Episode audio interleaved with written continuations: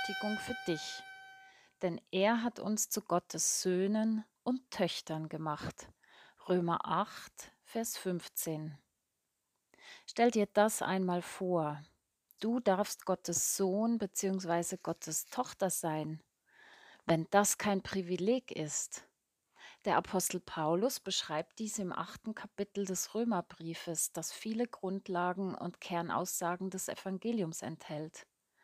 Paulus beschreibt, wie Gottes Geist Menschen verändert und er verwendet die Begriffe und Formulierungen Geist, Gottes Geist, Christi Geist, Geist dessen, der Jesus von den Toten auferweckt hat, als Synonyme. Was bewirkt denn dieser Geist? Der Geist Gottes ist Leben und macht diejenigen lebendig und frei, die in Jesus Christus sind. Das heißt, die an Jesus Christus glauben und sich ihm überlassen.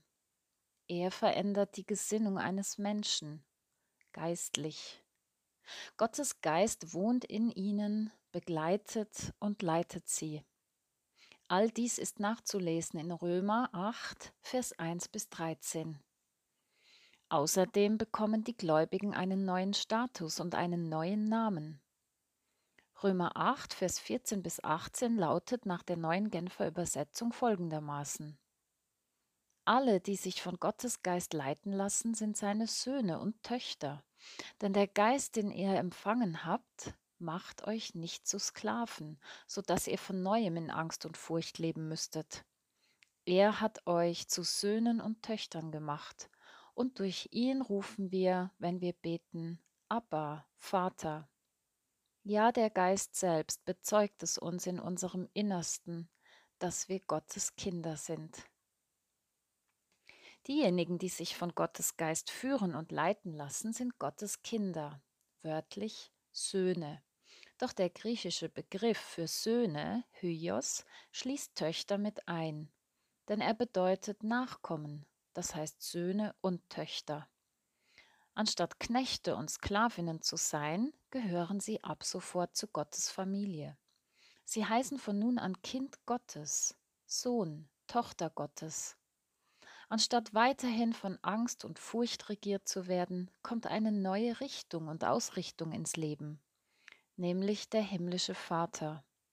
Und auch Gott erhält einen neuen Namen und wird auf ganz neue Art und Weise angesprochen.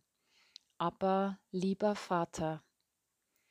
Der Schluss von Vers 15 heißt wörtlich, ihr habt empfangen den Geist der Sohnschaft.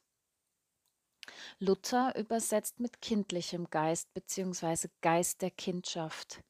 Dieser Begriff findet sich nur in Paulus Texten und das Wort meint den Vorgang der Adoption. Wer zu Jesus Christus gehört, wird von Gott adoptiert und an Kindesstatt angenommen. Welch ein Geschenk.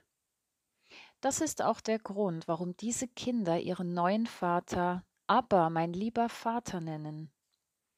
Sie sind in gewissem Sinne Brüder und Schwestern von Jesus und dürfen Gott so ansprechen, wie Jesus es tat und wie er es seinen Jüngern beigebracht hat. Unser Vater im Himmel.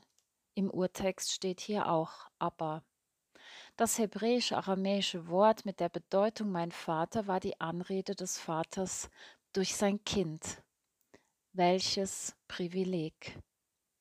Und um ganz sicher zu gehen, setzt Paulus noch einen obendrauf. Er sagt, der Geist selbst gibt Zeugnis unserem Geist, dass wir Gottes Kinder sind, in Vers 16.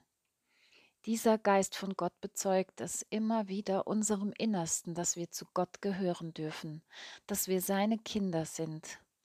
Um jeden Zweifel zu nehmen, wird an dieser Stelle auch ein anderes Wort für Kinder verwendet, nämlich Teknon.